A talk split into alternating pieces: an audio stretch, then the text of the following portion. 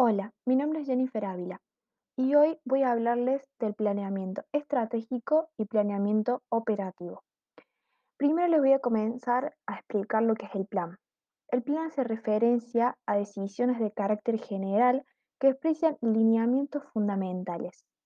También tenemos el planeamiento, que es un proceso de toma de decisiones para alcanzar un futuro deseado teniendo en cuenta la situación actual y los factores internos y externos que pueden influir en el logro de los objetivos. Tenemos el programa, que hace referencia a un conjunto organizado, coherente e integrado de actividades, servicios o procesos expresos en un conjunto de proyectos relacionados o coordinados entre sí. Un programa Operacionalizado es un plan mediante la realización de acciones orientadas a alcanzar metas y objetivos propuestos dentro de un periodo determinado. Cuando hablamos de un plan, hablamos de un programa. Y cuando hablamos del programa en sí, hablamos de los proyectos. Bueno, les voy a explicar lo que es la planificación estratégica. Es una herramienta de gestión que permite apoyar la toma de decisiones de las organizaciones en torno al quehacer actual y el camino que deben tomar en un futuro para adecuarse a los cambios y a las demandas que se les impone en el entorno para lograr la mayor eficiencia, eficacia, calidad en los bienes y servicios que se proveen. El uso de planificaciones estratégicas en el ámbito público se concibe como una herramienta imprescindible para la identificación de prioridades y asignación de recursos en un contexto de cambios y altas exigencias por avanzar hacia una gestión comprometida con los resultados. Las características centradas de la gestión orientada a resultados a los resultados son la identificación de los objetivos, indicadores y metas que permiten evaluar los resultados, eh, generalmente a través del desarrollo de procesos de planificación estratégicas como la herramienta para alinear la prioridad de los recursos y establecer la base para el control y evaluación de las metas.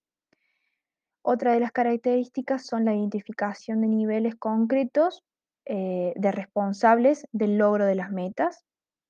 Eh, también está el establecimiento de sistemas del control de gestión internos donde quedan definidas las responsabilidades por los cumplimientos de las metas de toda la organización, así como también los procesos retroalimentativos para la toma de decisiones. También tenemos la vinculación del presupuesto institucional o cumplimiento de objetivos, la determinación eh, de incentivos, flexibilidad y autonomía en la gestión de acuerdo a los compromisos de desempeño.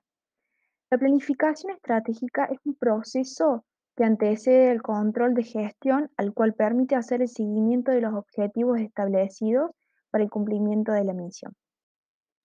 Cuando yo hablo de planificación estratégica, me estoy refiriendo a las grandes decisiones al, al, establecimiento de los objetivos estratégicos que permiten materializar la misión y la visión.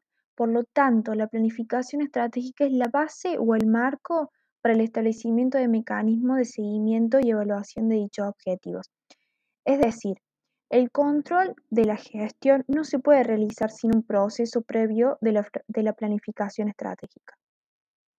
Bueno, ahora vamos a hablar de la planificación operativa. Cuando hablamos de la planificación operativa, nos estamos refiriendo a la determinación de las metas de corto plazo le permite hacer operativas las estrategias. A partir de esto es posible realizar la programación de las actividades y la estimación del presupuesto que se requiere para llevarlas a cabo. Bueno, la planificación operativa tiene que ver con la generación de metas y compromisos internos que son parte de la programación para lograr los productos en la cantidad y en el tiempo necesario. Desde esta perspectiva, la información proporcionada a través de indicadores de gestión tiene menor interés desde el punto de vista de la rendición de cuentas a la ciudadanía y al Congreso.